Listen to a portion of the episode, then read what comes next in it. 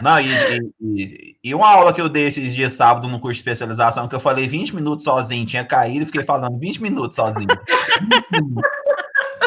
20 minutos, pessoal, eu fiquei falando sozinho. Ah, não, para. É, é, esse é o danado da videoconferência. Ensinecast. Ensino e Ciências Naturais. Olá, olá, meus caros primatas da internet. Olá, os primatas presentes nessa gravação de hoje. Bem-vindos aqui a mais um capítulo da nossa epopeia épica pela divulgação científica. E parece que a gente está no caminho certo. A gente tem visto o Cinecast crescer, isso é muito bom. Aqui quem fala é o James, eu tô falando aqui de Jataí, no miolo do Goiás, um novo quadro hoje, um quadro gravado especialmente com os nossos ouvintes, né? Que é o quadro Fala que nós, bem goiano, que nós discute. Então vocês peguem o café de vocês aí, espero que todo mundo esteja com café pra gente bater um papo. E o intuito aqui é realmente conversar com nossos ouvintes e participantes do grupo do WhatsApp para debater diferentes pontos de vista sobre um tema. E o tema de hoje é o seguinte: é o que, que nós devemos buscar pós-pandemia, tema proposto aí pelo Fernando. Mas antes da gente começar, né, aquela velha apresentação dos membros, né? Hoje aqui estamos raramente, isso é raro, a primeira vez que isso acontece com um time completo.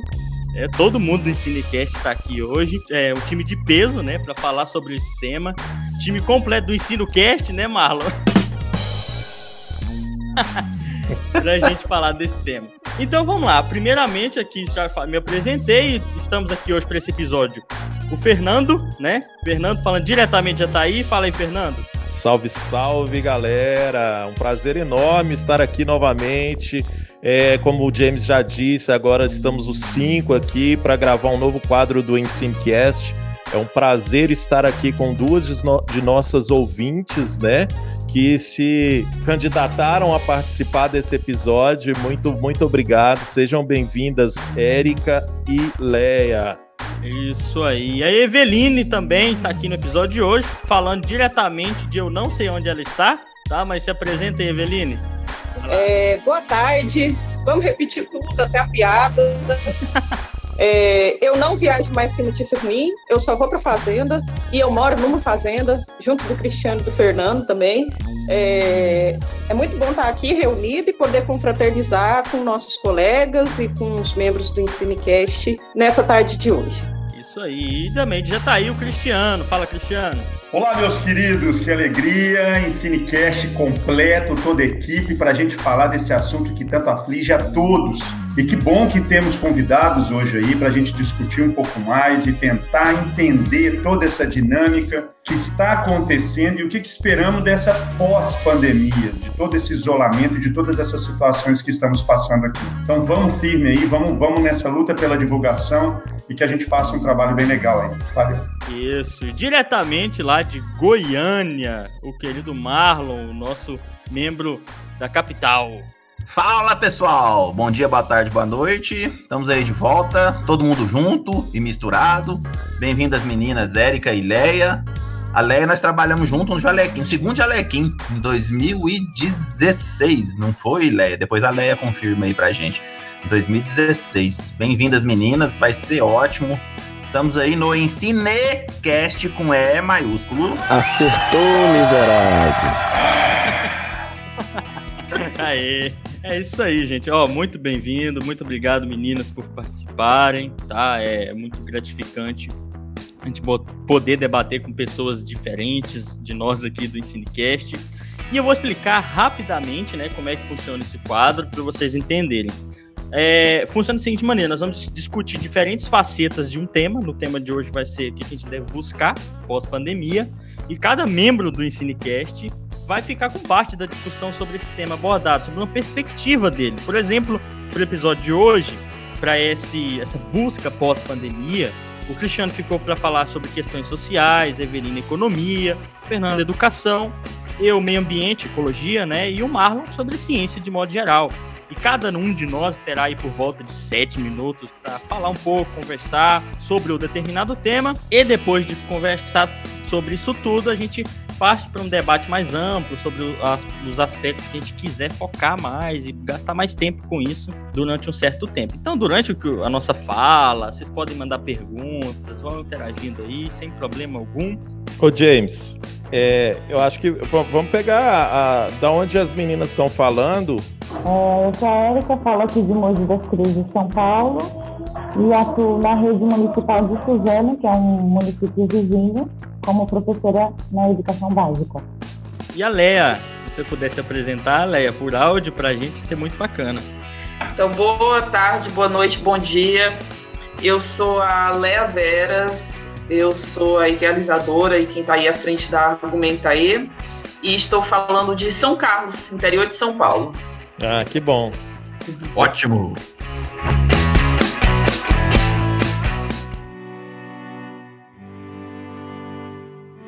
Nós vivemos né, um momento que nos obriga a fazer o que a nossa espécie como um todo deveria fazer há muito tempo, né? E se organizar melhor para fazer isso. Que é olhar para o passado, relembrar da nossa história com outras pandemias, aprender com essa pandemia que a gente está vivendo e planejar o futuro com base nisso, que é basicamente o que a gente vai tentar focar aqui hoje. O futuro, um pouco depois disso tudo. E aí eu sei, todo mundo que está ouvindo esse episódio já deve estar tá saturado, né? No, na noticiário, no Instagram, no seu Twitter, Facebook, WhatsApp, nas lives, propagandas, tudo é pandemia, tudo está envolvendo isso e às vezes cansa, ainda mais numa situação que nós estamos. Alguns estão em casa, outros são obrigados a trabalhar num ambiente que eles é, que é insalubre, né? Que pode trazer problemas. E isso a gente sabe que isso afeta a nossa saúde mental. Mas hoje nós estamos aqui para discutir como deve ser, né? Em forma de diálogo, sobre diferentes perspectivas desse problema da pandemia para descarregar mesmo, para bater um papo, para entender o assunto com base em conhecimento de professores e cientistas e vamos aprender quem nós devemos ser depois dela,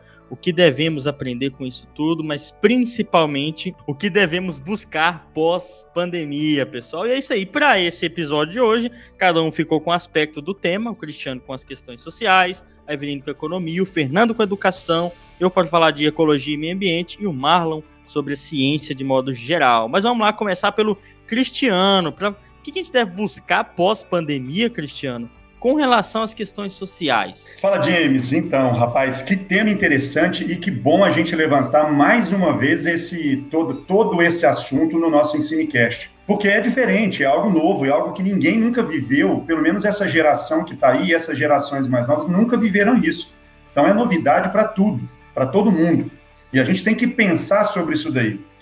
Então, dentro desse assunto pandemia e questões sociais, é um tema extremamente amplo. Então, nós vamos tentar colocar algumas colocações importantes para fazer a gente pensar sobre isso daí, né? Como é o nosso, como está sendo o nosso comportamento agora e principalmente como que nós vamos desenvolver, o que, que nós vamos aprender com tudo isso para esse pós-pandemia. E eu vou começar usando uma coisa muito interessante de um doutorado feito por uma pesquisadora lá da USP, de Ribeirão Preto, que ela fez o doutorado dela em antropologia. E a primeira, assim, uma frase bem marcante desse trabalho dela é a seguinte: uma epidemia diz mais sobre nós mesmos do que é sobre a própria doença em si. Só nessa frase a gente já começa a perceber o seguinte: nós somos seres sociais. Só que dentro de uma, de uma sociedade capitalista, como nós sempre, ou quase sempre, vivemos, muitas dessas questões são mascaradas nesse normal que nós vivemos durante muito tempo. Quando uma situação emergencial como essa aparece, nós começamos a nos mostrar de uma determinada forma que até então não era tão evidente assim. Vamos lembrar de maneira bem rápida, assim, como foi o início dessa pandemia. Lembra que veio toda aquela situação lá da China, começou uma situação de, de é, um preconceito, uma coisa pelos, pelos orientais. Né? Então a gente percebeu que é, já estava tendo uma discriminação com, com essas pessoas orientais, porque a China já estava mais ou menos vinculada a esse vírus, e eles são muito distantes dessa realidade nossa, falando sobre o ponto de vista comportamental, sobre o ponto de vista cultural. Então, isso acaba afastando e gerando né, algo que até então estava, de certa forma, reprimido ali. Passa um pouco, essa, essa pandemia já, já aumenta um pouco mais, chega na Itália. Só que a Itália é muito mais próxima a nós né? Uma cultura que tem uma relação um pouco maior. Aí a gente sai daquele medo, daquela discriminação, para uma questão muito mais de, de tentar acolher, de sofrer junto com eles aquelas mortes todas. Até que chega um ponto que aproxima ainda mais aqui de nós. E aí a gente chega numa situação que não tem como a gente não falar disso. O Brasil, ele é diferente, sim, culturalmente, da grande parte de todo mundo. Por toda a, a, a mistura que nós temos aqui, dessa construção da nossa sociedade. A gente tem uma influência muito grande europeia, mas também tem resquícios muito, muito fortes dos ameríndios daqui. E aí a gente tem franceses, a gente tem espanhóis, a gente tem portugueses, e tudo isso constitui o que nós somos hoje. Só que, além de tudo isso, nós temos uma história muito curta e uma história que não é valorizada. Uma história que não, como você falou, James, a gente parece que descarta tudo que já foi aprendido ali atrás de uma maneira muito curta. A gente tem uma história aí de 30, 40 anos atrás que ninguém lembra mais. E aí a gente tem uma situação que faz com que essa pandemia se mostre diferente aqui no Brasil, que é a grande desorganização social que nós temos aqui. Que um dos pontos mais críticos dentro de tudo isso é a grande desigualdade social que nós temos aqui. A pandemia, ela chega e se mostra de uma maneira muito democrática, no seu contágio, né, na sua, nos seus é, efeitos. Só que quando a gente vê toda a questão do tratamento associado a essa pandemia, isso não tem nada de democrático nela. E aí as desigualdades que nós achávamos que eram desigualdades, vamos dizer assim, medianas, na verdade são abismos de desigualdades. Os últimos números mostram de maneira muito clara que 42 bilionários do Brasil aumentaram a sua, os seus, os seus é, bens em 32 bilhões de reais durante essa pandemia, enquanto grande massa, quase 90% da população, perde o seu poder de compra e sofre com toda essa situação que nós vivemos hoje. Associado a tudo isso, tem toda uma questão cultural e de educação.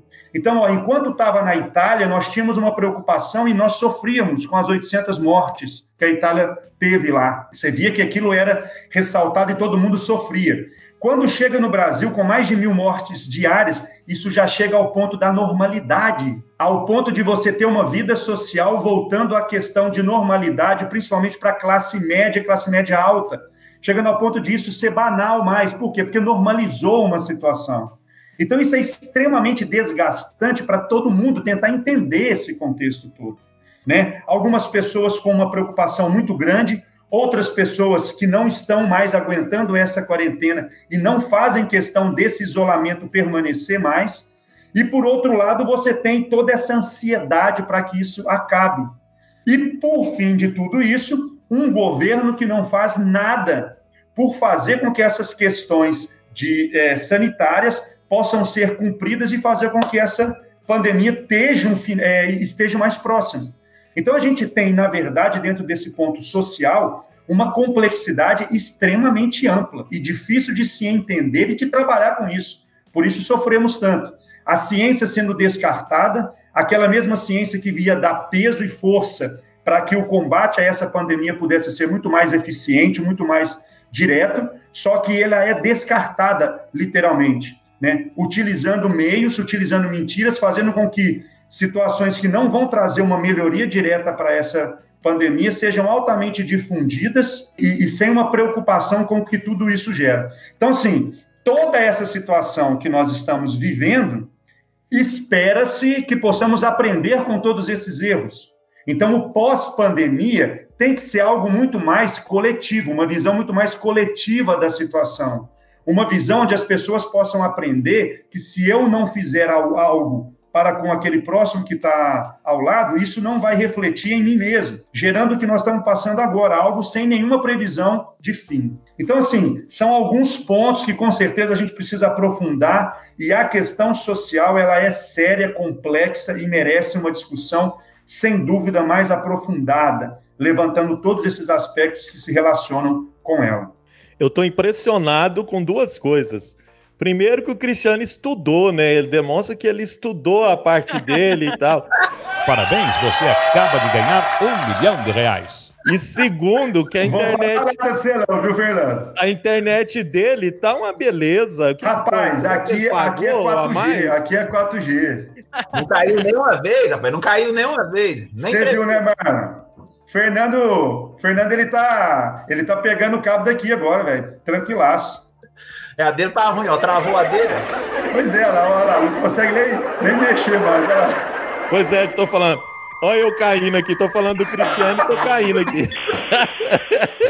Não, é, é, eu fico impressionado também, mas agora, brincadeiras à parte, gente, é, o Cristiano falando e a, gente começa a perceber, e é o intuito do episódio de hoje, que essa questão de pandemia ela reflete, realça e está, claro, relacionada, obviamente, com questões como cultura, né, política, história de um país. E a gente percebe que agora, como a, Érica falou aqui nos comentários, que a pandemia serviu mesmo como uma lanterna, né, como um, um realçador, uma maneira de exibir, de mostrar os problemas sociais que nós vivemos no país, problemas que afetam, é claro, a, a todo mundo, a pandemia afeta todo mundo, mas que algumas classes alguns grupos sofrem muito mais com esse problema é, do que outros. Muita gente fica é, reclama, como eu já faço isso às vezes, ah, ficar em casa, desgastante, é estressante, mas muita gente não tem nem como ficar em casa, né? Não pode nem ter esse distanciamento social, favela, que é até difícil conseguir se isolar, porque é um espaço muito pequeno. Então, agora a gente revê algumas coisas. E realmente, Cristiano, isso é uma das coisas que a gente tem que levar para o pós-pandemia que se a gente não resolver a desigualdade social, a pandemia ela, ela é muito mais grave, ela é muito mais acentuada e o país sofre muito. Só para complementar, é, um outro ponto que a gente não pode deixar de falar dentro dessa questão social é o impacto que essa pandemia gera nas mulheres, de maneira geral. Principalmente no aspecto relacionado à violência doméstica e à sobrecarga de atividade, já que você não tem escola funcionando. E totalmente voltado para essa questão dos cuidados em casa, a mulher acaba é, é, é, é, tendo isso. Então, é uma sobrecarga gigante, que isso tem que ser levantado também. E nessa tese que a, essa, essa, essa pesquisadora, a Denise Pimenta, fez, ela destaca isso de maneira muito interessante. E olha que não é relacionado à Covid, sim à ebola. Tá? Mas que o comportamento social é muito parecido quando você tem essas, essas situações emergenciais. É, então só eu ia falar, Cristiano, exatamente o que você o que você comentou aí em relação às mulheres, né? Você falou aí a questão das desigualdades sociais, então não só está escancarando a desigualdade social, né, no, sentido mais amplo da coisa, mas também desigualdades dentro de casa, o que a gente mais ouve realmente nos grupos de mulheres, de mães, né, eu como mãe, como mulher, como trabalhadora também, o que a gente mais ouve é exatamente isso, o quanto é, essa desigualdade, essa, essa situação de desigualdade de gênero, de falta de, de realmente partilha de trabalho em casa, ou mesmo é, as, muitas mães solo, né, que a gente tem aí pelo mundão afora, tendo uma sobrecarga enorme e, e enfim, né, e todas as consequências é, econômicas e psicológicas dessa, dessa situação, inclusive perdendo empregos ou não conseguindo manter os empregos que muitas vezes eram informais. Então a gente tem uma onda aí enorme de mães que de repente têm que ser empreendedoras, né? Assim, elas não não seriam empreendedoras se não fosse o fato de ter tido um filho de repente não ter um emprego formal. E daí nessa situação de de pandemia, você tem isso ainda mais, é, ainda mais destacado, né? Então, é infelizmente. E até também fazendo um comentário do que você falou, você falou assim, na situação de pós-pandemia, a gente deveria pensar né, mais para o coletivo. E, e, na prática, será que a gente vai realmente pensar mais para o coletivo? Nesse, nesse pós-pandemia, ou será que a gente vai entrar naquilo que você também falou, Cristiano, da normalidade, de achar que tá ruim, mas é normal e acabou, é assim mesmo, segue, segue a, a banda. Né? O que será que a gente vai fazer realmente nessa pós-pandemia? Vai conseguir trabalhar pelo coletivo ou vai normalizar os, os problemas e desigualdades?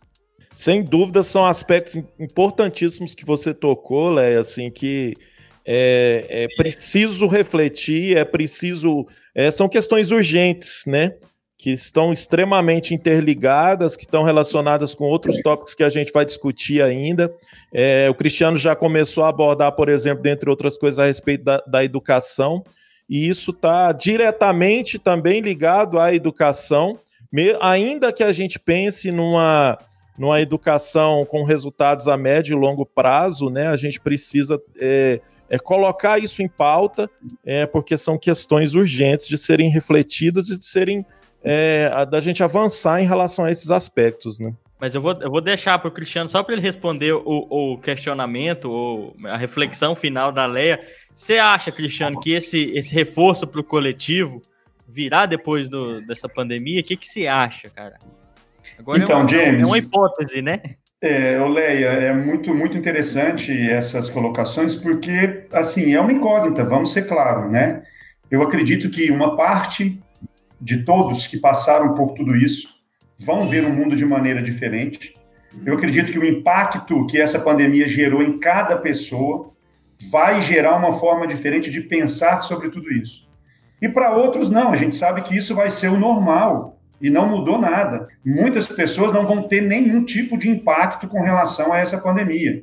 Eu falo isso daí por quê? Porque eu tenho dentro, né, familiares meus que me perguntaram esses dias se realmente está acontecendo uma pandemia. Isso há duas semanas atrás, porque ele não conhece ninguém que pegou Covid.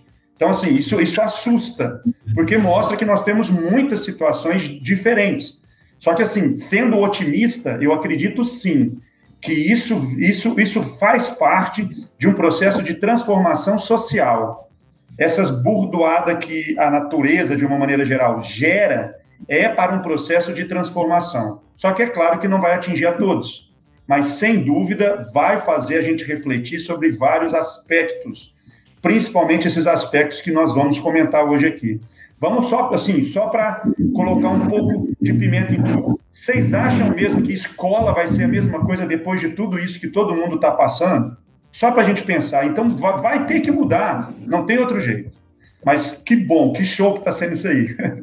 É, isso aí, muito bom. É, vamos separando essas intrigas para o momento final também, para a gente bater mais em algumas teclas. Mas agora eu vou passar para a Eveline para falar um pouco sobre o que nós devemos buscar pós-pandemia com relação à economia. O que, que você tem para falar para a gente, Eveline?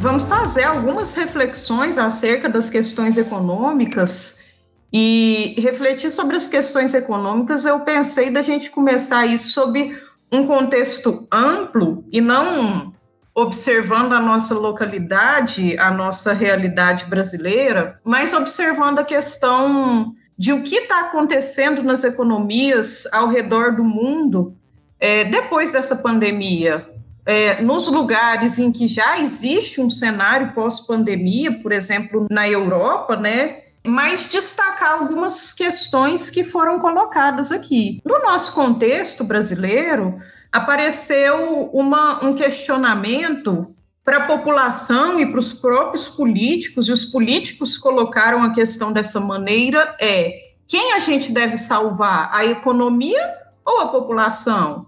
Porque se a gente não salva a economia, a população padece. E o assunto se colocou de um modo que a população começou a enfrentar os próprios governadores que começaram a implantar isolamentos nos seus estados à revelia das orientações presidenciais, né? É, falando da desimportância disso e mostrando um discurso desvalorizador da ciência de uma maneira bem proeminente. E aí algumas questões me fizeram refletir é, sobre isso, principalmente pensando que o, um dos slogans de campanha do nosso presidente era ele ser completamente liberal, que a economia de, deve ser liberal de uma maneira escrachada. Mais uma coisa que acho que precisamos observar é que de que liberalidade da economia nós estamos falando? Será que existe uma economia realmente liberal? Sob o meu ponto de vista, a economia liberal ela é mentirosa, ela não existe. Porque a gente vai ter uma economia que, que opera em interesse da maior parte da população, do pobre, da classe média, do trabalhador, ou uma economia que opera a serviço dos bancos e da minoria. A economia liberal é a que os governantes não trabalham em favor da população, porque eles não estão interessados com o que acontece, ele está interessado em obter mais lucro para as empresas grandes, para os bancos grandes, e essa é uma realidade que nós observamos aqui: o governo injetando milhões e milhões de, de reais nos bancos e deixando a população padecer. E nesse cenário pandêmico, o Brasil, que já não andava bem das pernas no sentido econômico, ele passou a enfrentar mais problemas ainda em relação ao desemprego, taxas de exportação, acordos comerciais, entre outros. A questão diplomática do Brasil também já andava meio balançada, né, principalmente com a China, e agora então nós temos mais problemas ainda. Então a outra questão que merece reflexão nesse cenário pandêmico é a questão da globalização. Um artigo publicado no El País, na Espanha, mostrou uma preocupação da própria Europa Grandes empresas vão precisar repensar onde e como produzem.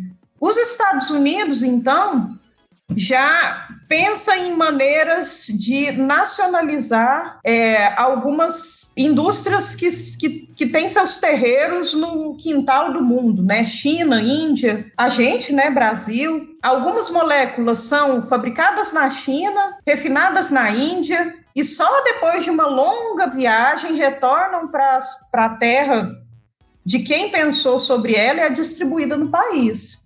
Então, os economistas eles têm mostrado que uma das questões que vão acontecer no cenário pós-pandemia é a reindustrialização de Europa e Estados Unidos, porque muitas empresas estão sofrendo problemas de abastecimento e sofreram principalmente quando a doença estava localizada na China, porque as cargas não podem andar e as empresas têm prejuízo.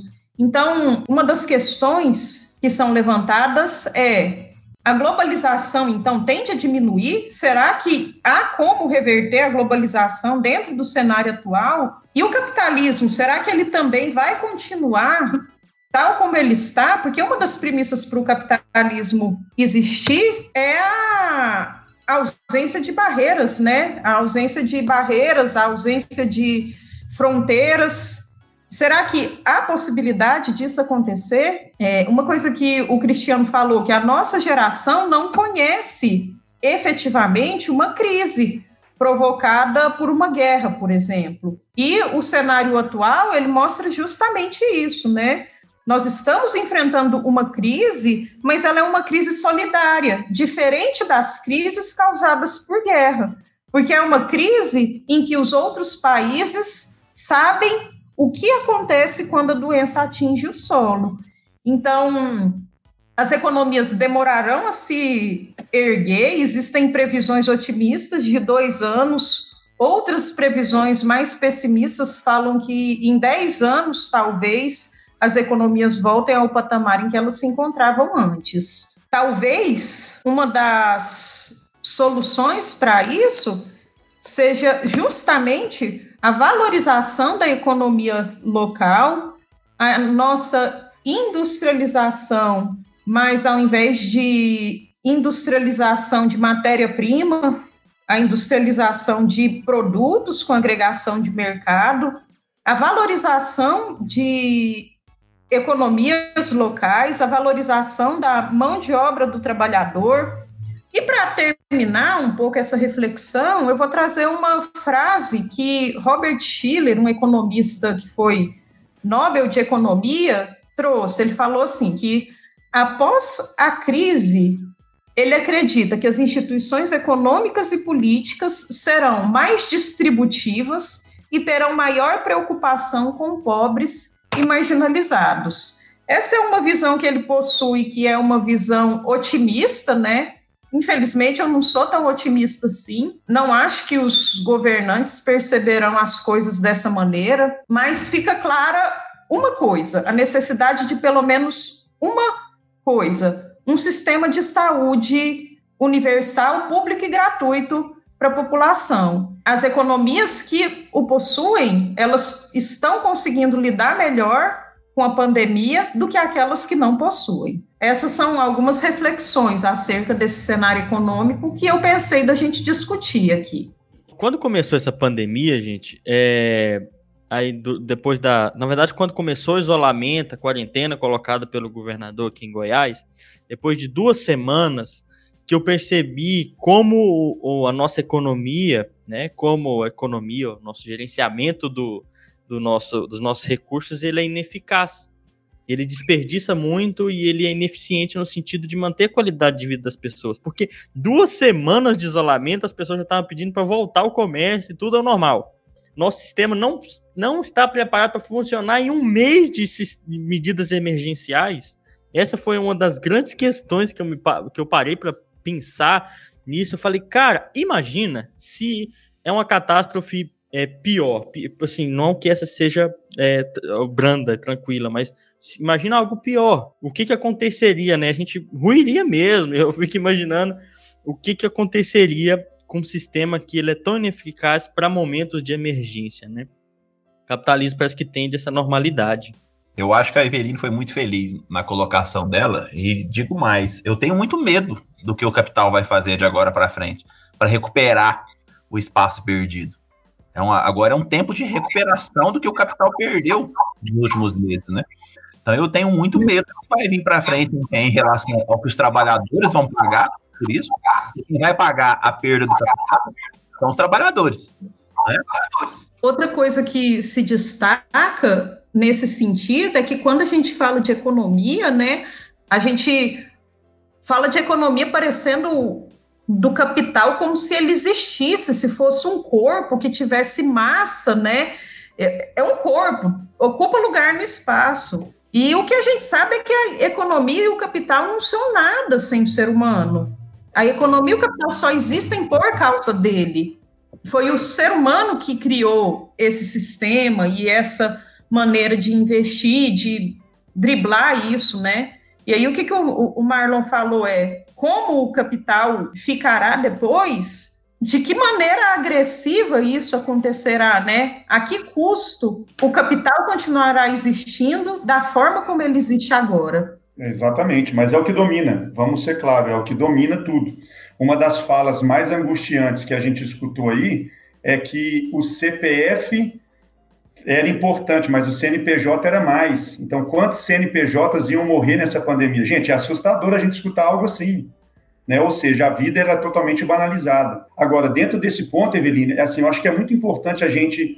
Nós não somos economistas aqui, mas tem algumas questões importantes. Saiu um estudo da UFMG que demonstra que a, esse auxílio emergencial, se ele for pago até dezembro, ele vai dar um gás no PIB brasileiro que dificilmente qualquer outra questão econômica possa gerar. E detalhe: 45% do gasto com esse auxílio emergencial ia ser pago com tributos, porque o auxílio emergencial ele é gasto imediatamente na vendinha lá da, lá da frente, lá do, lá do mercado, e você faz essa economia que está travada girar. Então, assim, é, é, a gente sabe que a gente vê a complexidade disso, por quê? Porque o capital não quer abrir mão mesmo sabendo que isso vai aliviar a conta pública de maneira geral, mas não quer abrir mão de todo o poder que ele conquistou durante todo esse tempo. Só fazer um comentário do que a Eveline falou, assim, eu achei bem interessante você falar a questão do 2 a 10 anos, né, para retomar o patamar econômico,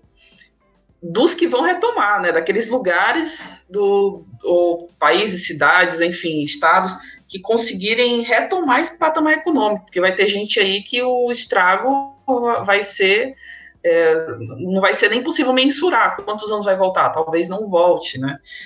E, e, do que você falou aí, Cristiano, da questão do CPF, do CNPJ, é realmente um absurdo, assim, quando, quando que a gente, como seres humanos, né, como humanidade, começou a fazer isso, a colocar o, né, o resultado aí do, do capital, do capitalismo, das empresas como à frente do, do ser humano, e são coisas que não estão é, se o ser humano morre, se o ser humano não está apto a trabalhar e não está apto a, a seguir na, na, sua vida, o CNPJ ele vai morrer também. não, como, como, assim, né? Não, não, não, é um comparativo nem que dá para ser feito. É, é, terrível como como infelizmente a gente, né, ou a gente, ou muitas, na verdade, muitas pessoas aí estão resumindo a nossa vida esse comparativo entre a importância do giro de capital e a importância da, das pessoas. Isso não deveria nem ser comparado. É, eu, eu fico. Ah, tá me ouvindo aqui, tá. Então, eu fiquei pensando, vocês falando, né, um assunto que surgiu com esse, com esse auxílio é que deveríamos ter uma renda básica universal, foi um assunto que surgiu muito, que é algo que seria no mínimo justo, né? E, e eu fico pensando justamente igual a, a Léa falou, o que quando, né? O que que onde a gente falhou, como o Fernandes no comentário, em que a força de trabalho é a única maneira de você obter dignidade, né? Que é aquela velha frase que foi desmentida no meu segundo semestre de faculdade, que é o trabalho dignifica o homem, né? Na verdade, uh, quando a gente vai investigar o que trabalha isso, na verdade é a manutenção desse, do, do sistema de concentração de riqueza que tá, dignifica o homem, né? Porque se você for a, a, a lei ó, isso é averso, aí a gente encontra um problema, né? Aí você não é digno mais, você é um vagabundo, né? Você é o seu madruga, né? Que é o que mais trabalha, mas que não consegue se estabelecer. Enfim, é, é economia, gente. Eu não sou economista, mas vivendo como um biólogo, professor, é, a gente descobre que ela não está funcionando tão bem assim como deveria, né? E, no mínimo, porque ela é bem mais perversa que isso. Não sei se vocês viram, essa semana o, o Trump deu uma entrevista e uma das falas que ele fez acerca das eleições em novembro, não sei se 8 de novembro é o dia que eles vão ter eleição lá, mas a frase dele foi a seguinte: Eu preciso que vocês saiam de casa e votem. Vão votar e esqueçam que a pandemia existe. Não importa se você estiver doente agora e perto de morrer. Vá morrendo, mas vote em mim, que depois eu poderei é, velar o seu corpo. E aí ele falou assim: Isso é uma brincadeira, mas não é. Ah, meu Deus, então, gente, ele falou isso. Sim.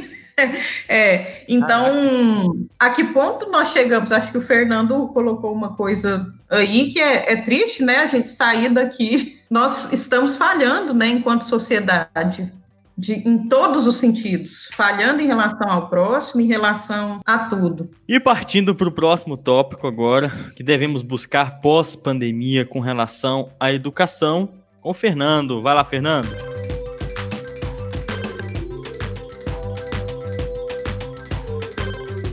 É, eu tava aguardando aqui para eu não começar a falar demais, né? Como eu já tinha dito no início, que eu ia tentar falar pouco. Me fala um pouquinho mais de você. Então eu tô tentando não intervir muito nas discussões, mas assim, eu confesso que eu fico calado aqui, louco para falar em algumas coisas. E tá muito claro, eu acho que para todos e todas que estão nos ouvindo, que é, a gente escolheu um assunto e dividimos ele apenas para a gente abordar cada um a discussão, mas não tem como a gente discutir isso sem pensar que está tudo muito é, imbricado, né, tudo muito relacionado, é, porque faz parte justamente da sociedade que nós construímos.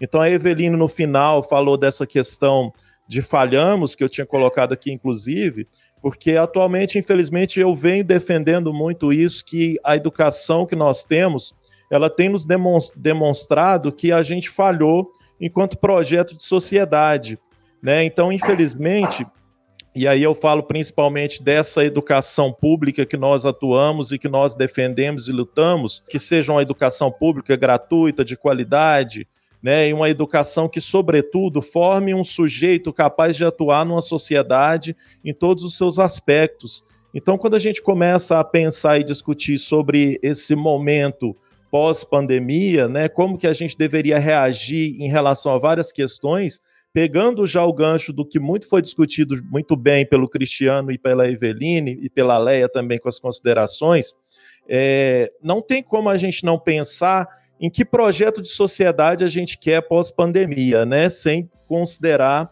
o projeto de educação. Infelizmente, a nossa educação, e eu vou, não vou voltar muito no tempo, eu vou voltar no final do século passado, é, apenas até hoje, né? Então, no final do século passado, nós tivemos a aprovação da LDB, a partir da LDB de 96, que é a Lei de Diretrizes e Bases da Educação, né, nós tivemos vários outros documentos orientadores e normatizadores, como, por exemplo, os parâmetros curriculares nacionais, diretrizes curriculares, é, de tanto para ensino médio quanto para formação, inclusive, de professores. E todos esses documentos, inclusive a LDB, é, eles foram é, elaborados e aprovados num contexto de uma forte influência do mercado capital, que a gente está dizendo aqui, do mercado econômico, né, interesses, inclusive, de mercados internacionais.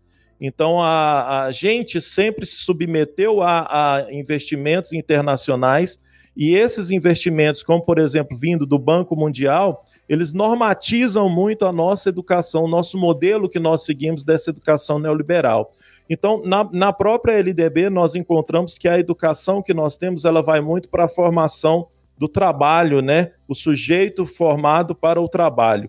E quando a gente fala nessa questão, igual vocês falando aí, eu pensando, a gente então prepara geralmente os sujeitos pensando nessa questão de atuação enquanto profissional lá na frente, né? Ou seja, a serviço do capital muitas vezes a gente desconsidera vários aspectos da formação do sujeito, colocando é, é como ponto-chave a questão de como é, esse sujeito vai se realizar profissionalmente ou ainda principalmente financeiramente, o que é muito ruim quando a gente pensa num projeto de sociedade que deveria ser uma sociedade mais justa, uma sociedade mais esclarecida, uma sociedade justamente em que os sujeitos atuassem é, em bem coletivo, né, pelo bem coletivo. Então, quando a gente chega na pandemia e, e, e vocês disseram, acho que foi a, a Érica, né, escreveu, é, que, que escancarou algumas questões, a gente tem escancarado justamente, jogado na nossa cara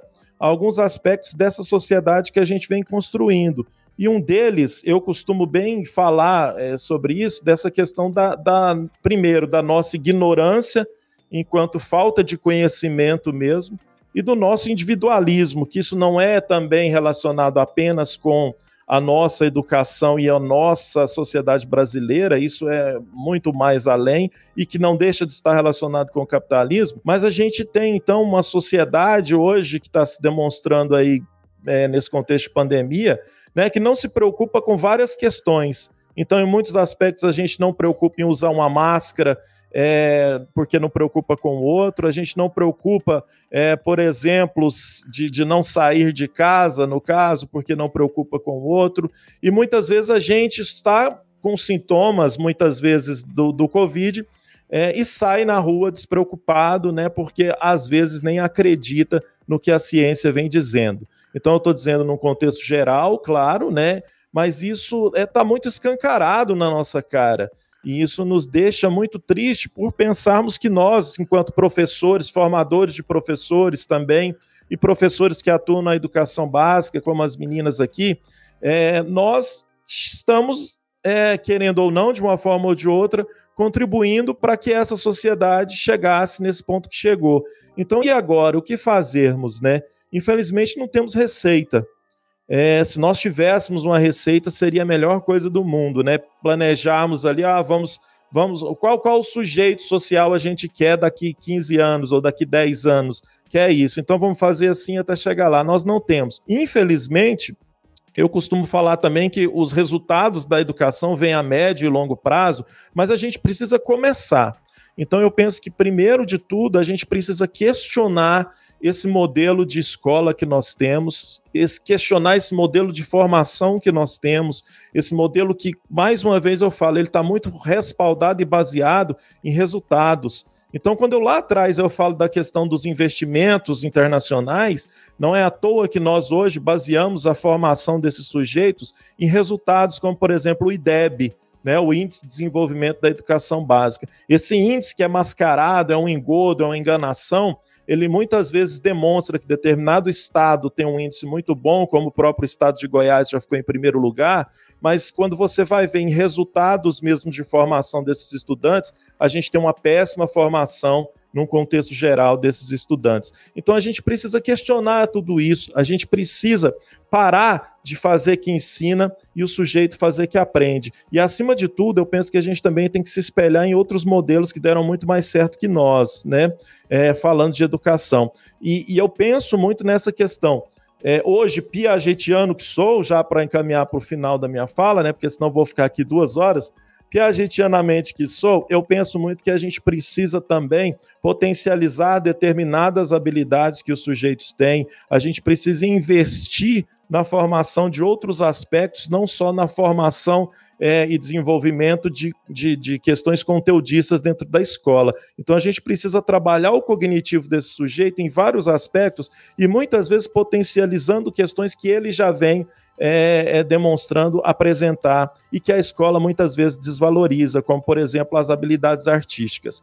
Então a gente precisa ter uma sociedade mais justa, ter uma sociedade mais harmônica, mas a gente, infelizmente, enquanto modelo de educação, nós estamos falhando, e se nós não é, trabalharmos isso urgentemente, acredito que a gente vai continuar falhando por 10, 15, 20, 30 anos, quem sabe a gente nem consiga perceber essa mudança se a gente não partir para cima. Tomara que a gente não seja extinto até lá, né? Meu Deus, porque é, a educação é um processo que demora, né, para mostrar resultados e uma sociedade imediatista igual essa, né, Fernando? É, repensar um modelo de escola parece uma perda de tempo para alguns. Isso é, é, algo preocupante. Você falando, eu fiquei me, me perguntando, né? Essa escola que nós temos estimulada, educação formal, ela deveria, no mínimo, preparar o, o, o sujeito para identificar é, identificar a sociedade que ele vive, identificar, no mínimo, a notícia falsa. E a gente tem falhado em questões básicas, assim, e a sociedade se mostra perturbada por todas, é, digamos assim, é perturbada, né, por todas essas questões. Ô, James, eu só queria pontuar dentro da fala do Fernando, né, é, a gente viu a, a Érica fez um comentário interessante aí também da grande divergência que nós temos dentro de todos os atores aí da escola. E essa pandemia ela está trazendo isso daí à, à, tona. Então é isso que a gente tem que ter mais uma vez claro. A questão social ela é, ela está dentro da escola, ela é o reflexo direto ali também. Então é importante a gente entender que a pandemia ela está nos auxiliando para demonstrar de maneira muito clara o quanto que está errado esse modelo de ensino e de escola que nós temos. E a gente tem que tirar proveito disso. Agora, vai depender de como nós vamos enxergar esse processo todo. Né? Como, a, como a educação ela já virou quase que algo mercantil, a gente vê, por exemplo, a situação lá do Rio de Janeiro, querendo liberar as aulas de escolas particulares imediatamente sem nenhuma preocupação sanitária de tudo que isso, isso possa gerar. Então, é, é, algo que tem que ser falado de uma, de uma maneira muito mais forte, muito mais aberta. Mas se isso vai acontecer, aí é uma outra dimensão que a gente tem que pensar seriamente nisso. Por quê? Porque são várias outras questões que estão associadas.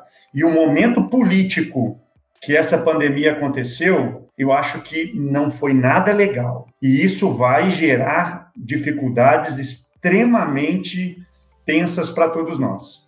É, o que eu lembrei que queria falar. Como professor da educação básica, gente, é, eu vejo que quando a gente fala de rever o modelo de escola, rever o modelo de educação formal no Brasil, seja do ensino básico ao ensino superior, principalmente falando de ensino básico, quando a gente fala de rever modelo, as pessoas falam, mas vocês ficam aí na, na ideologia, vocês ficam pensando no, no mundo de, de, de conde de fada. Que modelo que é esse? É uma das coisas que as pessoas ficam nos falando, né? E aí, eu, aí eu, hoje em dia eu, eu tenho muito claro o que, que a gente precisa pensar nesse novo modelo, ou aperfeiçoar né, nesse novo modelo e, e estruturar. Primeira coisa é que a escola ela tem que aumentar o papel dela de na questão por exemplo, de arte, sociologia, ciências sociais, para os meninos entenderem a sociedade que eles funcionam. Então a gente tirou ao longo do tempo muito das ciências, muito da, da política, de ensino de ciências políticas, ciências sociais da escola, artes, e foi colocando sistemas, linguagem, português, matemática. Não que, gente, português e matemática é extremamente necessário, mas um modelo de escola que foca só nisso instrumentaliza os alunos para aprender decorando e não interrelacionando. E Mas aí... é isso que eles querem, James. É isso que eles querem, ué. É, é. Existe um projeto, né? Então, o modelo começando por um aspecto em que a gente melhoraria a formação de professores, incentivaria a formação de professores e aumentaria uh, o valor do professor. Já, já, já tem duas propostas aqui para o modelo: melhorar a formação, melhorar a valorização, mudar a estrutura de currículos da escola no sentido de ensinar nesses alunos a dialogar, viver em sociedade, não ensinar para o trabalho, através de disciplinas que estimulam isso, ciências políticas, ciências sociais, artes e ciências, né? Claro, tudo interligado com português e matemática, mas muita gente diz que isso é ilusório, e que você é um comunista, você é um comunista, tá querendo é, doutrinar os meninos tudo aí. Exatamente. E isso, gente, já está na bibliografia, né? Já está na bibliografia, muita gente pesquisa e coloca isso em políticas públicas, em teoria, pelo menos, mas estimular e fazer mesmo aí é uma vontade política que não há, né, Marlon? Vai lá, Marlon. Pessoal, eu participei de uma reunião aqui na UFG essa semana e o Fernando acertou em cheio, né? Porque vamos pensar o seguinte: o que, que a gente vai ter depois se a preocupação do cara agora, nesse período pandêmico, é se o Google vai roubar a aula dele? Muita gente não está querendo utilizar o Google Meets é sério, vocês estão rindo aí, vocês estão rindo aí, mas Ô, acontece. A, gente... a, dis a, discussão aqui tá igualzinha, cara. Tá igualzinha. Pelo amor de Deus. Que ri, mas é foda. É foda o um negócio desse. O cara tem celular, que já tem Google, que já, que já, já sabe tudo da vida dele. O cara tem rede social, que o cara já sabe tudo da vida dele. O mundo inteiro já sabe da vida do cara. Aí o cara tá com medo do Google roubar o PowerPoint que ele fez de, de reação química que ele que escaneou do livro. Ele acha que tá fazendo uma aula extremamente diferente, né? A aula bombando, tá bombando. Diferente. O Google vai roubar todas as minhas informações. O Google vai roubar minhas pesquisas do meu laboratório. Pelo amor de Deus, bicho. Esse tipo de pensamento faz, é, faz eu acreditar que o Fernando tá certo. Não vamos ter uma grande, é uma, uma grande quantidade de mudança depois, não, porque esse tipo de pensamento é de matar, né? Ó, a Evelyn tá certíssima, escaneou as transparências. O cara escaneia as transparências que ele utilizava, coloca no Google Meet, tá com medo do Google roubar a aula dele, ó, o direito autoral da aula dele. Ah, pelo amor de Deus, gente. Aí é, é, é de sofrer. É esse tipo de formador, porque o cara tá na universidade, ele tá formando. É esse tipo de formador que a gente vai ter depois da pandemia. Né? Ele vai continuar lá depois da pandemia. Né? Ele não vai conseguir trabalhar no Google Meet e vai continuar trabalhando dessa maneira depois, depois da pandemia. Isso vai refletir no tipo de professor que a gente possa vir a formar. Ou seja, as pessoas estão com medo da gente, do Google, roubar a aula escaneada do sujeito. Eu quero morrer, gente, eu quero morrer. é, gente, é muita coisa que a gente vê. Leia!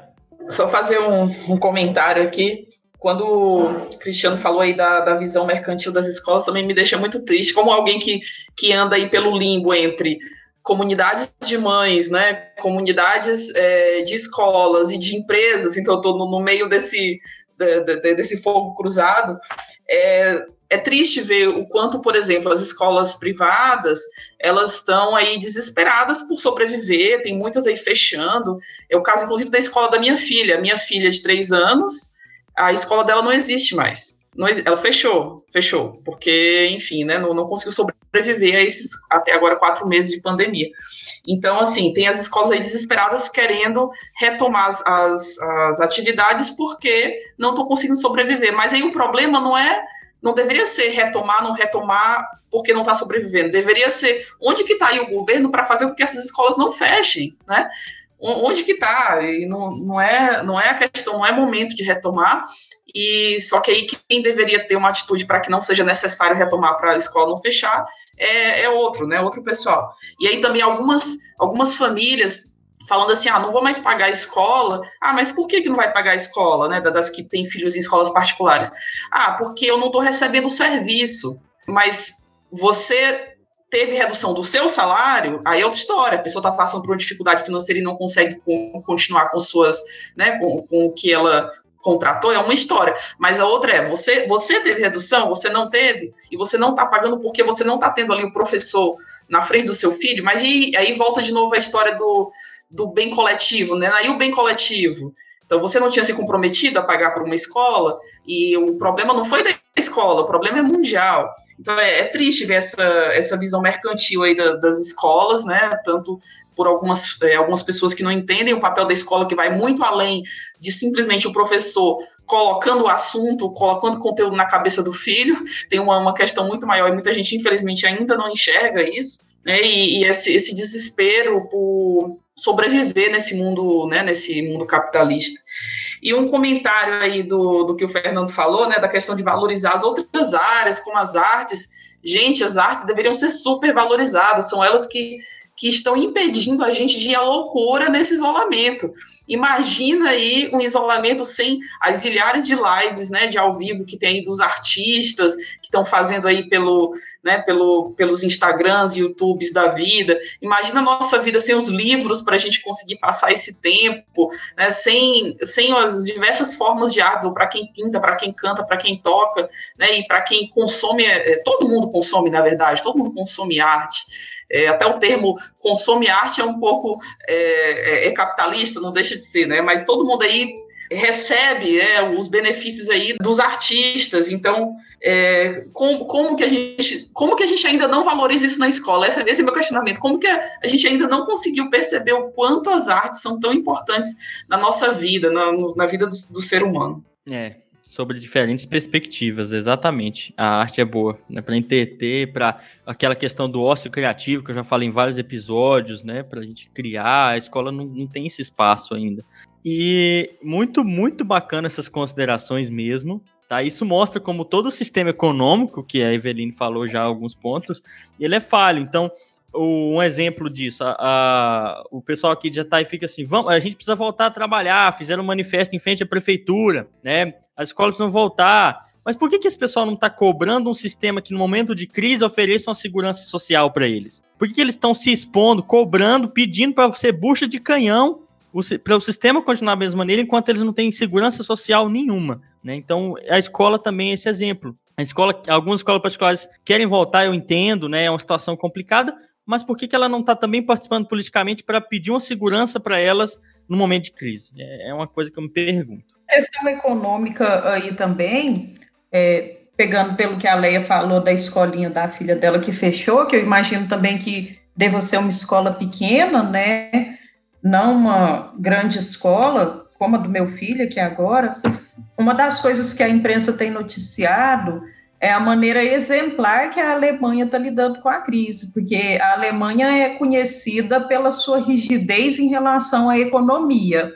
É, mesmo após a crise de 2008, ela conseguiu se reequilibrar, enquanto os países é, devem 120%, 130% do seu PIB, é, Grécia 175%, a Alemanha deve apenas 60% do seu PIB. E o programa que a Alemanha lançou para equilibrar as contas da população, teve um viés, inclusive, para os pequenos empresários e pequenos comerciantes, porque os pequenos comerciantes são os que mais sentiram a crise, de acordo com o que eles falam. E enquanto no nosso contexto, uma comadre minha que já está aí, que tem uma peixaria, falando assim que realmente o banco ofereceu um, um empréstimo para um empréstimo que ela tinha que ela não, ela não conseguiria pagar esse empréstimo, e a parcela, eu não sei se era de 7 mil reais, uma parcela elevada, né, para um pequeno comerciante, e aí o banco se propôs a pagar três meses de parcela para ela, e depois ela poderia refinanciar isso em 120 meses, com pequenas parcelas de 5 mil reais. É, então, é como James falou, o que está posto aí, em termos de seguridade social, para a população, né? Isso mesmo. E agora já falamos de educação, vamos passar para o próximo tópico, senão a gente, por educação, nós ficaria aqui a tarde inteira também falando que é um tema que, que quase todo, todo mundo aqui entende e que gera muito, muita controvérsia e conversa também.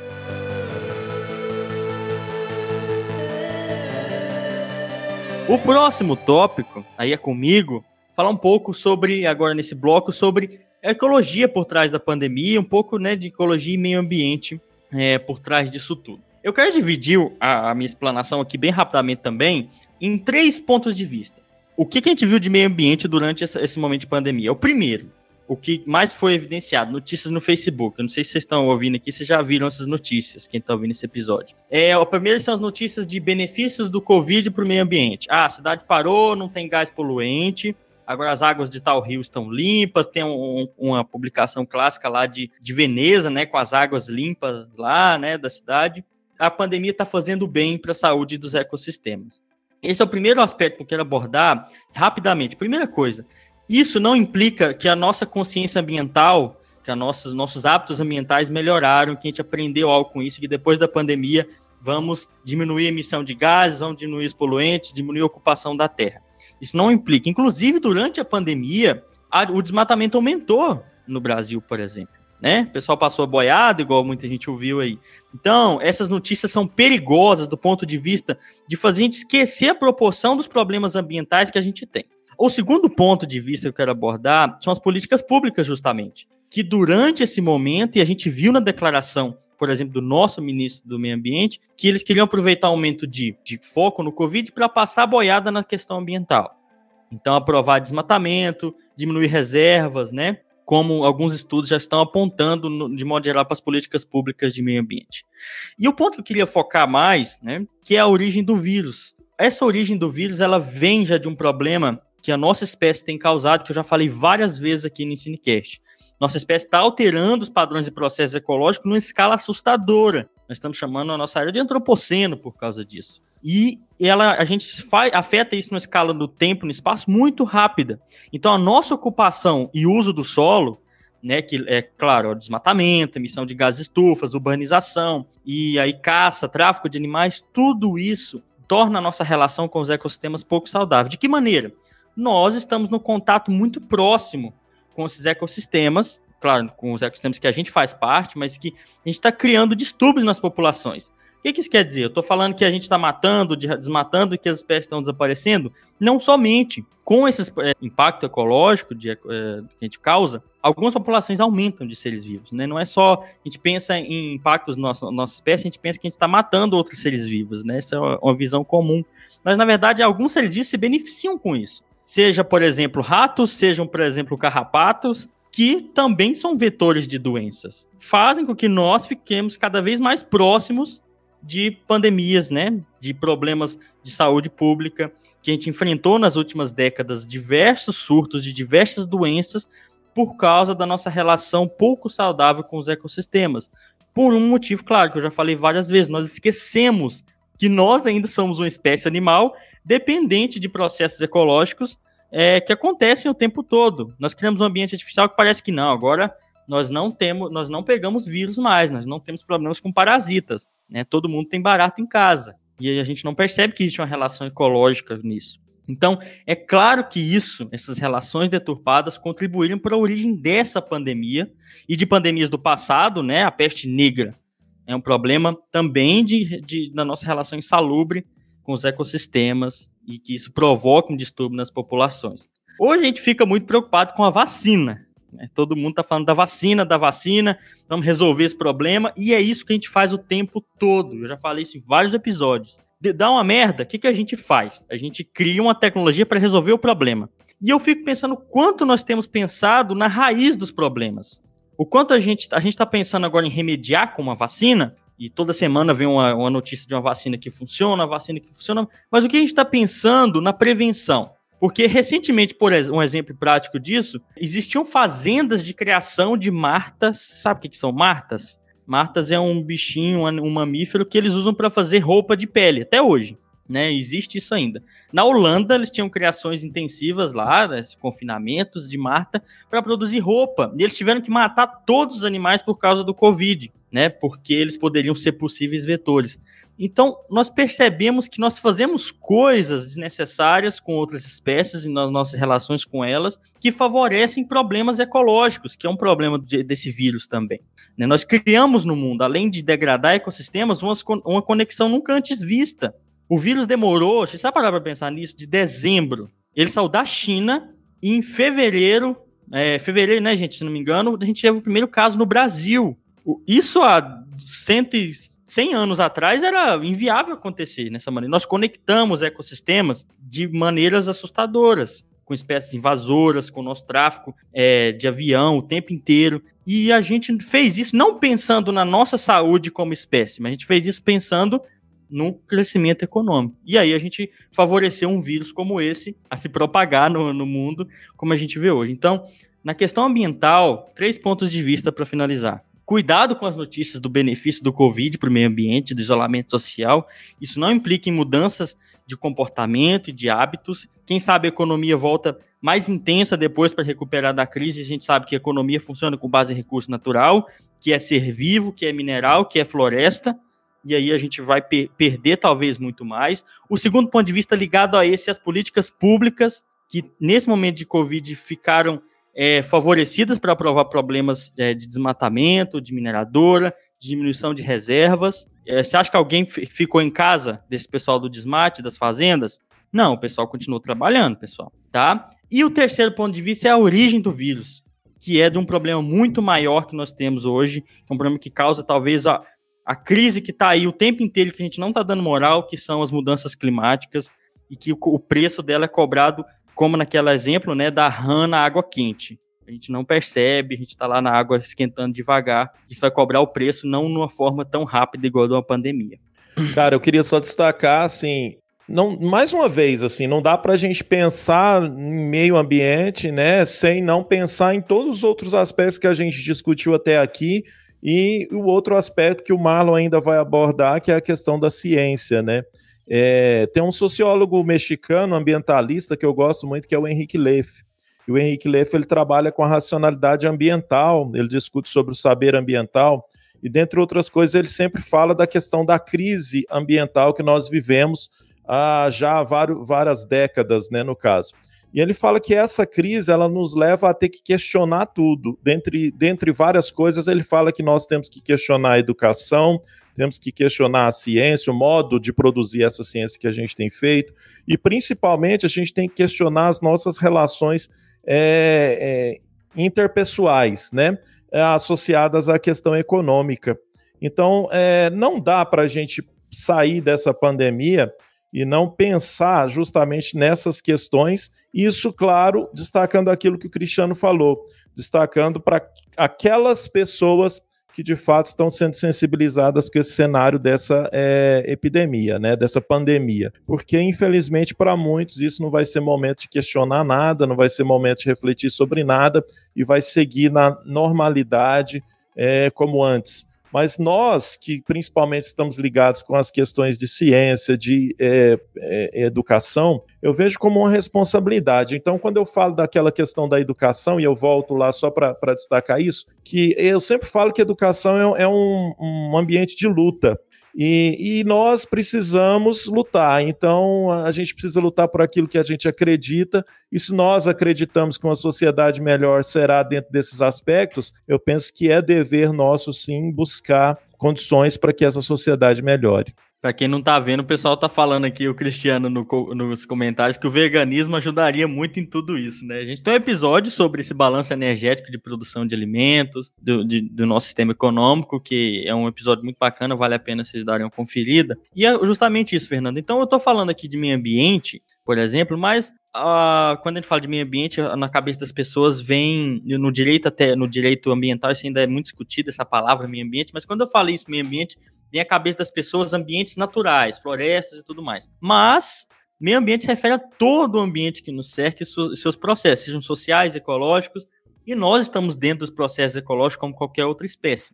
Quando eu falo dessa questão ambiental, a gente percebe que ela não pode ficar isolada de outra. Eu estou em grupos de biólogos, de ecólogos, em que o pessoal fala: Ó, oh, esse aqui não é grupo de discutir política, não.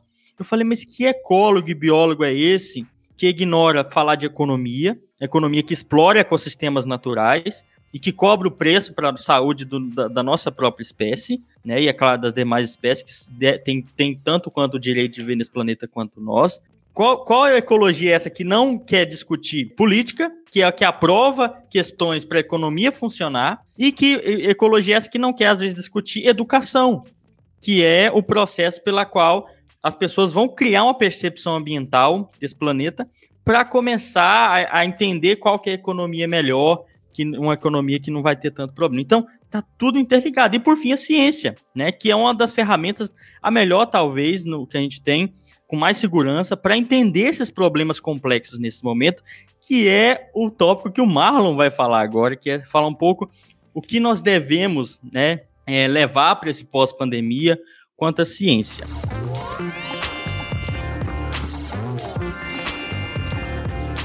O Marlon dormiu. Acorda, menina, vem cá. Será que ele dormiu? Não, ué, por que, que eu dormi? Tem que acordar, né, Fernando? Ué, eu, eu dei meus pitacos em tudo aí. Eu só não dei pitaco na questão do meio ambiente aqui, porque de fato não é uma coisa que eu domino. Então não, não conseguiria fazer é, proposições. A única coisa que eu gosto de dizer dessa questão do meio ambiente é essa questão da sustenta sustentabilidade, né? Se há de fato um, um meio ambiente Hum. sustentável, né? Ou, ou- ou se o capital vai trabalhar nessa questão do meio ambiente de maneira sustentável, se existe uma maneira sustentável, né, de, de termos o meio ambiente. Muito cuidado quem tá vendo esse episódio com esse termo sustentável aí, tá? É, é vendido hoje no- nos rótulos de produtos aí, aquele selo verde, é, essas coisas. Sustentabilidade é mais complexo e, e menos simples do que vocês imaginam. Cuidado. Então, pessoal, eu fiquei pensando o que falar sobre ciência, né, né, em, em termos de período pós-pandemia.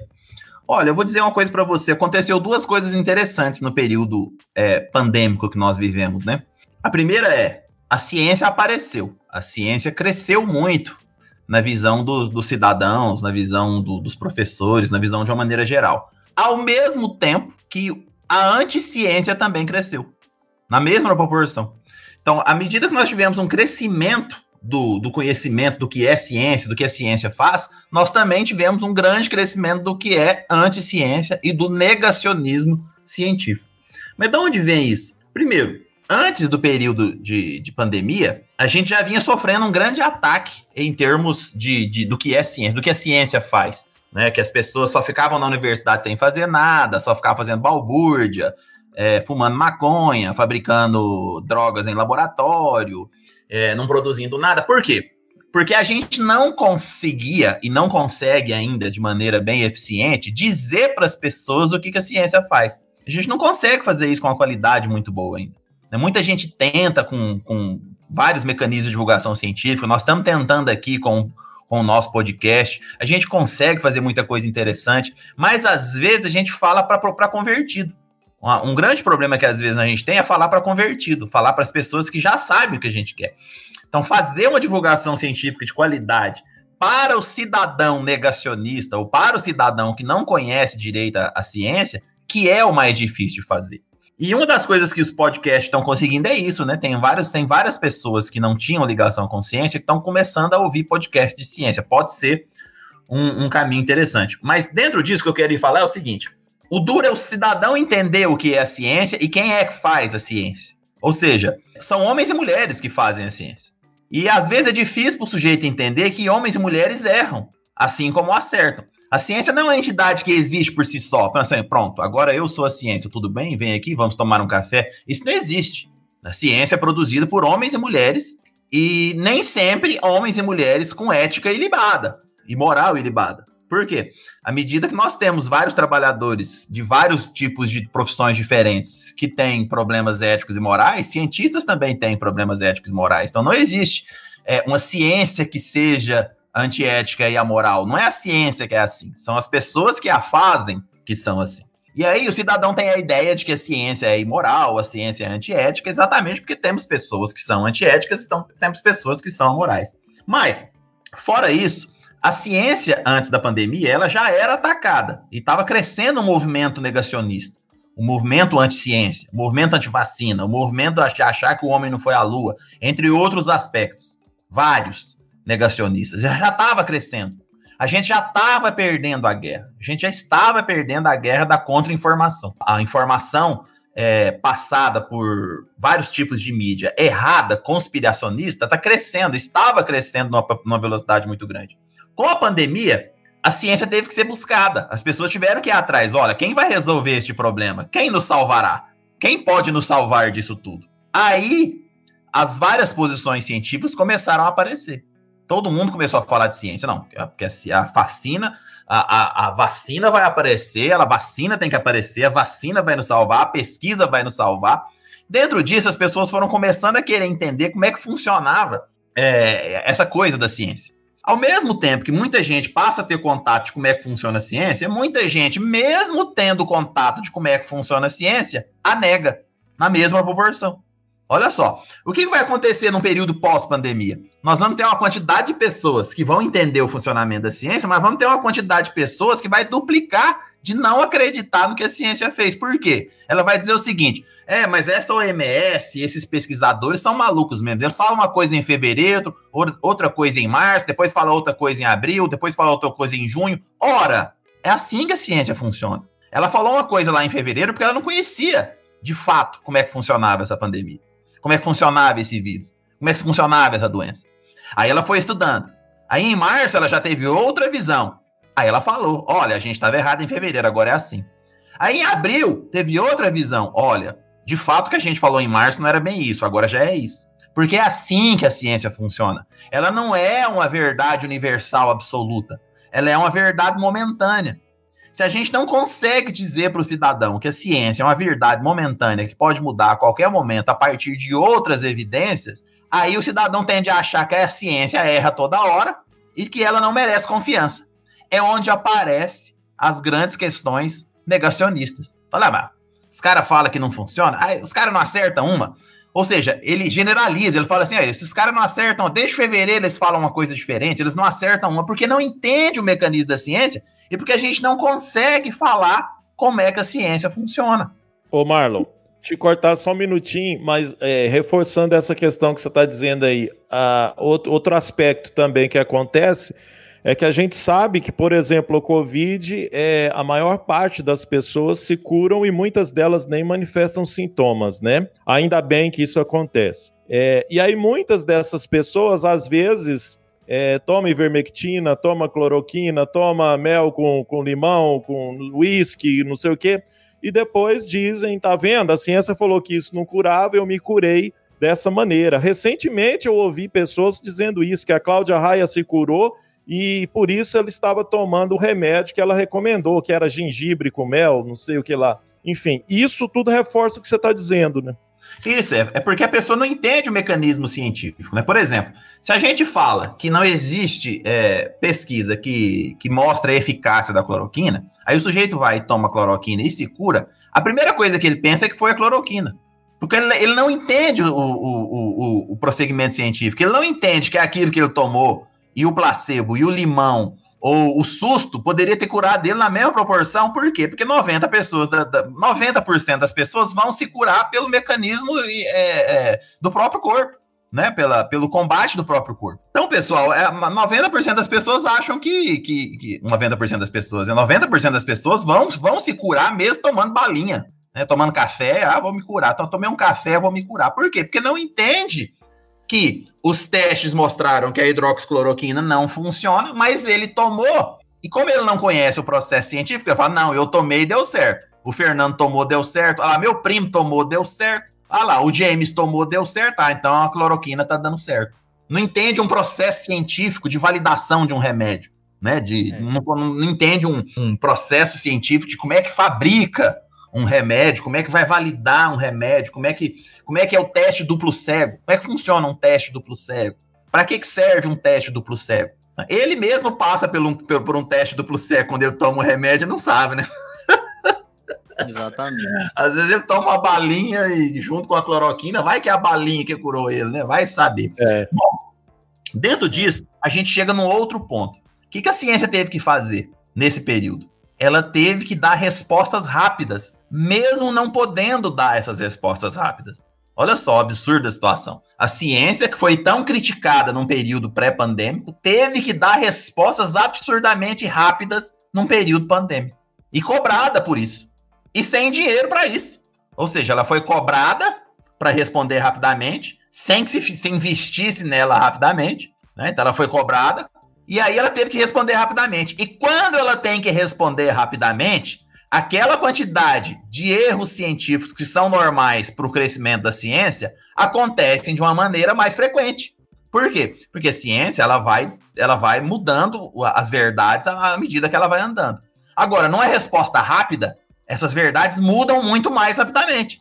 E quando essas verdades mudam muito mais rapidamente, fica parecendo que a gente está dando tiro no escuro. E não é. É, assim, é o caminho da ciência. O caminho da ciência é a experimentação. É metodologia, metodologia científica. E ela vai errar na tentativa de acertar. Só que agora a quantidade de erros fica mais é, exacerbada, porque ela tem que correr com o resultado, ela tem que correr com o melhor resultado, ela tem que correr com o produto final. E aí acontece esse tipo de coisa. As pessoas vão ficar negacionistas porque, olha aí, ó, esses caras não fazem nada direito. É porque não entende o mecanismo científico. Então, o que, que vai acontecer no período pós-pandemia, eu acho? Nós não vamos ter muita diferença do que estava no período antes da pandemia, não. Nós vamos ter que nos preparar, porque vai aumentar o número de negacionistas científicos. Eu não tenho esperança de que nós vamos melhorar a visão da ciência no período pós-pandemia. Nós vamos ter que nos preparar para um período de negacionismo maior ainda após a pandemia. E é isso. Eu queria colocar essas, essas, essas questões, né? Do que, do que, as, que, as pessoas acham que é ciência, da questão do negacionismo e de quanto ela teve que correr num período de pandemia. E o quanto ela está acertando.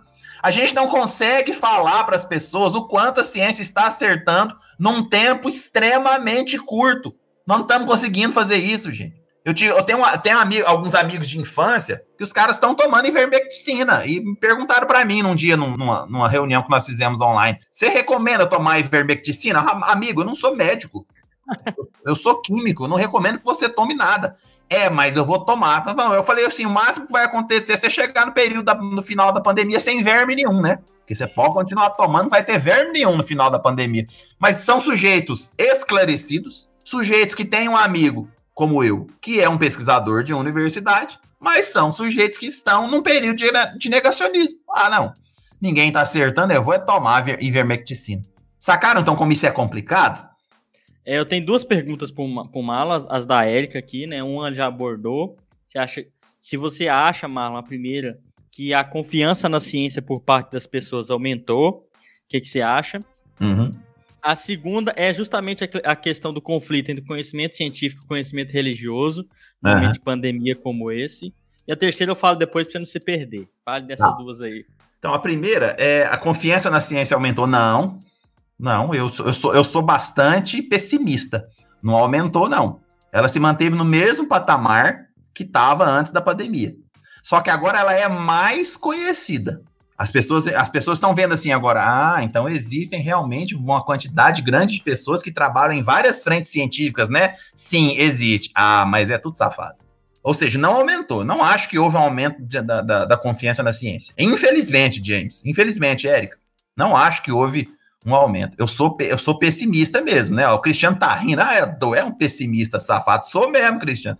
É, eu sou pessimista, gente. Eu, eu prefiro ser pessimista e quebrar minha cara do que confiar numa coisa que eu tô vendo que não vai funcionar. Eu tô vendo que no período de pós-pandemia nós vamos ter que trabalhar dobrado para convencer as pessoas de, de, é, depois sobre as questões da ciência. Então eu acho que a confiança não aumentou. E eu dou esse exemplo desses colegas que são, desses amigos de infância que são colegas meus, que tinham a confiança no que eu fazia.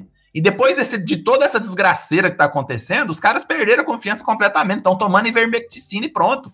Morreu, não vou. Aquela história assim, morreu, não vou. Olha só, morreu, não vou. Não adianta eu falar para ele, olha, as pesquisas científicas mostram que tomar ivermecticina e água é a mesma coisa. Eles viram para mim e falam, aham, vou tomar ivermecticina. Tá vendo?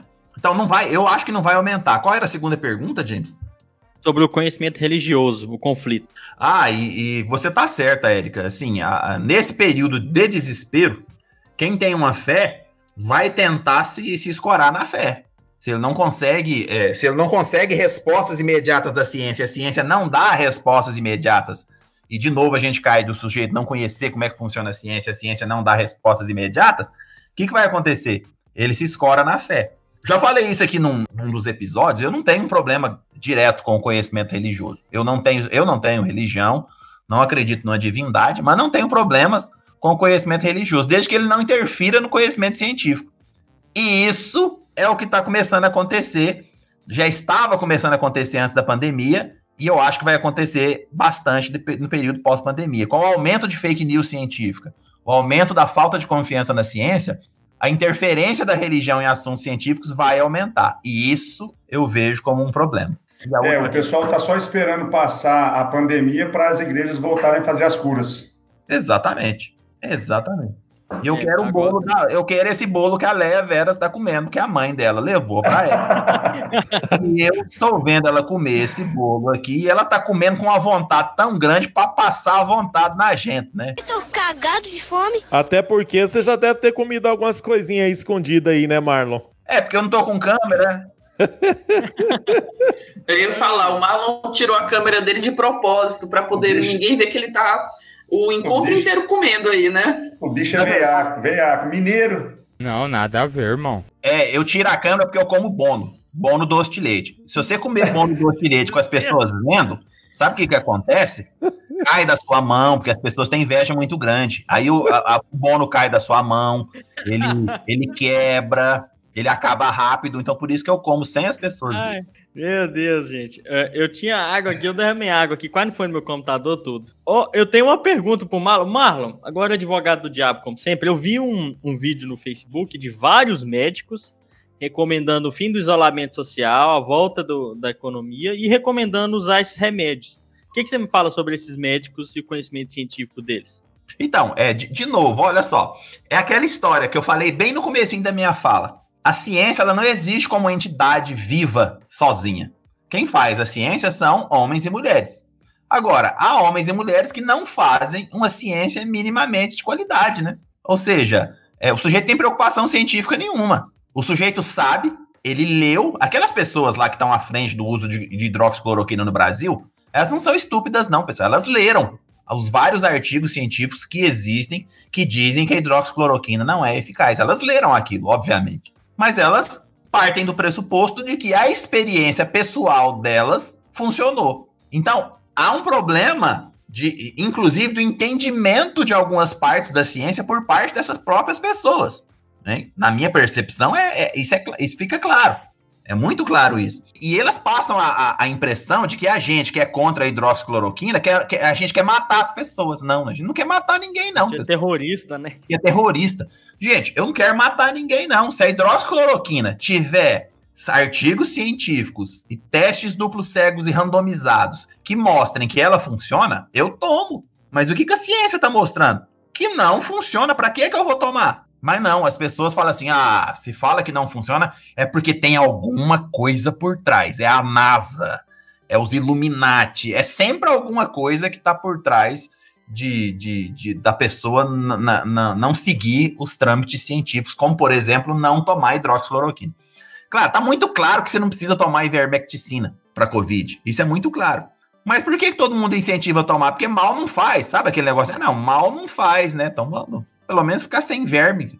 Isso aí, Marlon. Olha, gente, nós estamos aqui já com mais de uma hora já de episódio. Mais de uma hora? Mais de uma hora? Mais de Vai uma hora e meia, duas horas né, de meu jovem? episódio. É. É, acho que a gente já. O, Fernando, o Fernando já zoou e falou: ó, o CPC já tá preparando pra sair, ó. É, já vi o CPC calçando tênis ali já.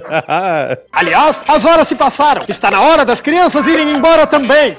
É, então, a gente percebe que depois disso tudo, tá tudo interligado, por mais que cada um falou de uma, uma parte aqui, mas dentro de cada conversa vocês percebem como o conhecimento do, do nosso sujeito, do brasileiro, da nossa sociedade, ele precisa entender a dimensão que é uma pandemia, mas não uma dimensão simplesmente é, ligada a uma área, só economia, só educação, mas que ela envolve tudo isso. E é isso que falta no nosso sujeito, no Brasil hoje, entender essa organicidade de política, de ciência, de economia, de meio ambiente, que está tudo interligado.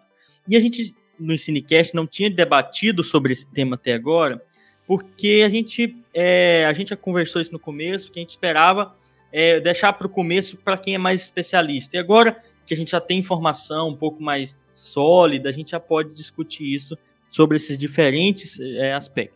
Mas partindo para o final do episódio, primeiro eu quero agradecer a todo mundo que teve aqui, né, que falou com a gente, que debateu, o pessoal que participou, a Leia, a Érica, né, principalmente, que debateram com a gente, foi muito bacana. E agora a gente vai partir para os finalmente do episódio, se alguém tiver alguma recomendação e as nossas despedidas.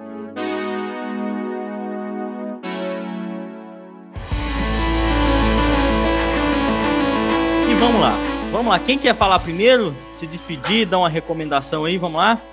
Não, eu quero reforçar, agradecer mais uma vez a participação da Érica, a da Leia também. é, dizer que vocês fizeram parte do piloto né, desse, desse nosso quadro, que a gente está com essa ideia. É, e esperamos que nos próximos vocês possam participar novamente, que outras pessoas também possam se interessar em participar. A ideia é que a gente possa fazer um debate mesmo, um diálogo, né? E como a gente tentou fazer aqui, e que cada vez mais a gente possa melhorar esse diálogo e que a gente possa também, é, inclusive, pegar temas futuros a partir de vocês, nossos ouvintes, né? E dizer que esse quadro ele vai estar específico então para aqueles ouvintes que fazem parte do grupo de WhatsApp. Então é importante que as pessoas façam parte desse grupo para elas poderem ter acesso, inclusive, a essa participação aqui. Agradecer imensamente a participação de todos e todas é, que estiveram aqui e dos ouvintes, principalmente também que nos acompanharam. Eu já estava com saudade de todos é, vocês aqui. Um abraço. Cristiano. Isso aí, James. É, a gente vê a complexidade que é esse assunto, né? Por mais que a gente tente conversar, por mais que a gente tente esclarecer, a gente vê que não é simples, é, não é fácil. Dentro do ponto de vista da ciência, que foi a última coisa que nós comentamos aí, existe um, um, uma dificuldade muito grande do pessoal entender a construção do conhecimento científico. E eu vou, e eu vou falar com vocês que eu vou preparar um DHC de uma maneira bem rápida para tentar, de forma bem direta, demonstrar como que o conhecimento científico ele é construído. Né? O Marlon falou um pouquinho dessa questão de, dos experimentos, das repetições, da aleatoriedade desses dados. Eu acho que é importante a gente ter um material desse para qualquer pessoa entender a diferença de um conhecimento religioso, de um conhecimento filosófico e de um conhecimento científico. Esse é um ponto importante para elas entenderem a ciência em si. Né? Não é mágica, não é nada. Então eu, eu acho que vale a pena isso daí. Eu queria agradecer muito também a todos vocês. Eu acho que o EnsineCast faz a gente ler mais, faz a gente buscar mais conhecimento, faz a gente interagir, faz a gente conhecer pessoas e principalmente faz a gente pensar sobre o que nós estamos fazendo nesse planeta aqui, que eu acho que é o mais importante de tudo. Além de tudo isso daí, qual que é o nosso papel diante de tudo isso que nós estamos vivendo hoje? Né? Então, esse, isso eu acho que é algo interessante. Agradeço muito as palavras da Leia, que fez colocações extremamente importantes aqui. A gente sabe que a gente está ganhando força e com pessoas como, como você, Leia, como a Érica, que participou muito pelo chat aqui também, faz a gente é, é, ter mais empolgação ainda nessa divulgação e nesse, e nesse crescimento. E é isso que a gente mais quer. Então, valeu demais. Espero que a gente possa fazer outros, outros episódios aí com essa participação. E a minha dica, James, é exatamente é, o trabalho da Denise Pimenta, lá da Faculdade de Filosofia, Letras e Ciências Humanas da USP. O trabalho dela é um trabalho interessante que é, é assim, ela, ela, relaciona com a epidemia de ebola, tá? É, lá em Serra Leoa, só que ela mostra todas as tramas de afeto, principalmente com relação a mulheres vivas e mortas devido a essa pandemia e a esse momento de é, emergência lá. E a gente consegue fazer um gancho interessante para essa pandemia nossa agora. E eu acho que é dessa maneira que a gente vai conseguir entender um pouco mais sobre tudo isso daí. Valeu, galera! Prometeu o DHC, tá gravado, tem que cumprir agora, hein? Prometeu aqui ao vivo, mano. Deixa comigo, cara. Já tá na cabeça aqui, já tá tudo sendo formulado. Isso aí. Vai lá, Marlon. Então, pessoal, eu fiz questão de, de fazer um tiquezinho, sabe aqueles tiquezinho com pauzinho que você faz no papel? Hoje eu fiz questão de fazer. Eu falei três ou seja só, James. Vai ficar facilitar para sua edição, viu? Só três, ou seja. Você conta lá depois, vê se confere com o meu aqui. Nota da edição: o Marlon disse dois, ou seja. Mas você falou, mas você falou umas 200 vezes ivermecticina. Tá vendo? É a desgrama mesmo. Na história de hoje aprendemos que não há nenhum erro humano que não possa piorar. me livrei do ou seja, eu me livrei do ou seja, e Ensino cast. Seja, e, a, e, e, me apaixonei pela ivermecticina. É ódio, Fernando. É ódio. é ódio. Isso é só no Ensinocast. É, Ensinocast. Isso é doença. Bom, agora, é, isso, isso, isso é para mostrar para todo mundo, pessoal, o quanto eu tô aprendendo com o Ensinecast. Uma coisa é você falar utilizando o corpo na sala de aula, né? Uma coisa é uma facilidade que eu tenho. Outra coisa é falar para um quadrado. Falar para uma gravação. Tô aprendendo demais do tempo que eu tô no Ensinocast. Isso para mim é, é, tá sendo muito positivo. Pois conta lá, hein, James? Ou seja, agradecer a Leia, fazia tempo que eu não havia, a, a, presença dela, as falas que ela colocou pra gente aqui foram todas muito legais. Agradecer a professora Érica, do ensino fundamental. E depois, obviamente, a Leia vai ter que dar um jeito de mandar esse bolo pra gente, porque não foi fácil ter que passar por isso, não. Né? Tá todo mundo rindo aí, vocês é foda, hein, cara? Vocês é foda. Vocês estão rindo de mim, que eu sei que vocês estão rindo de mim, mas eu acho é pouco, porque eu acho é bom. E pra, e pra finalizar, eu vou fazer duas sugestões. Uma que tem a ver com a minha fala, que eu que, que acho que o James já deve ter feito essa, essa sugestão em algum momento, mas eu faço de novo. É um livro do Carl Sagan que chama O Mundo Assombrado pelos Demônios, a ciência como uma vela no escuro. É um, o, o praticamente o último livro do Carl Sagan editado pela esposa dele antes dele morrer, e ele discute exatamente problemas de negacionismo científico e de educação científica, que é um pouco que a gente fala aqui também. E uma banda que fala muito sobre os problemas sociais do Brasil e até ambientais e até educacionais, que é Plebe Rude, que era a banda preferida do Renato Russo, do Legião Urbana, né? Antes do Legião Urbana ser o que, que é, a banda preferida dele era Plebe Rude. Então, é, duas sugestões. Plebe Hood, ouçam Plebe Hood, gente. Ouçam a Plebe Hood. E o livro do Carl Sagan. Isso aí, valeu demais, Marlon. Eu vou já passar para a Leia falar aqui. É, antes eu já vou me despedir. Não, pode falar, Leia, depois eu finalizo tudo. É, não, deixa eu só dar um oi. Então, primeiro eu vou passar o recado para minha mãe, que agora o bolo dela será requisitado. Ai, peraí, gente. Não sei se vocês viram, a minha filha entrou aqui, né? Ó. Isso vai ficar massa, vai ficar massa, hein?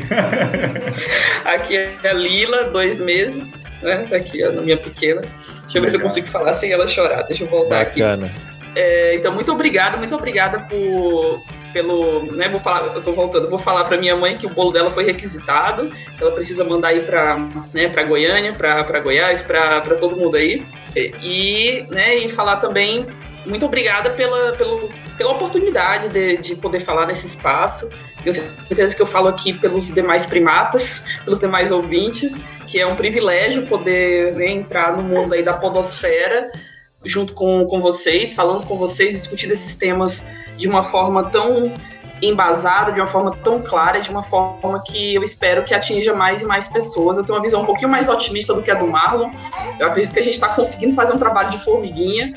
Então, quem sabe aí a gente consegue ter, é, ter mais e mais pessoas entendendo um pouquinho mais como é que a, a ciência funciona, como é que a ecologia, como é que tudo isso está interligado, a educação, porque a gente, nós somos, o ser, o ser humano ele não é uma área só, né? O ser humano ele não é só humanas ou exatas, ele é esse, esse misto aí de todos os, todas as áreas, então espero que mais e mais pessoas entendam isso. Então, muito, muito obrigada aqui da minha parte e da parte da Lila também, com a participação especial dela aí no finalzinho desse encontro.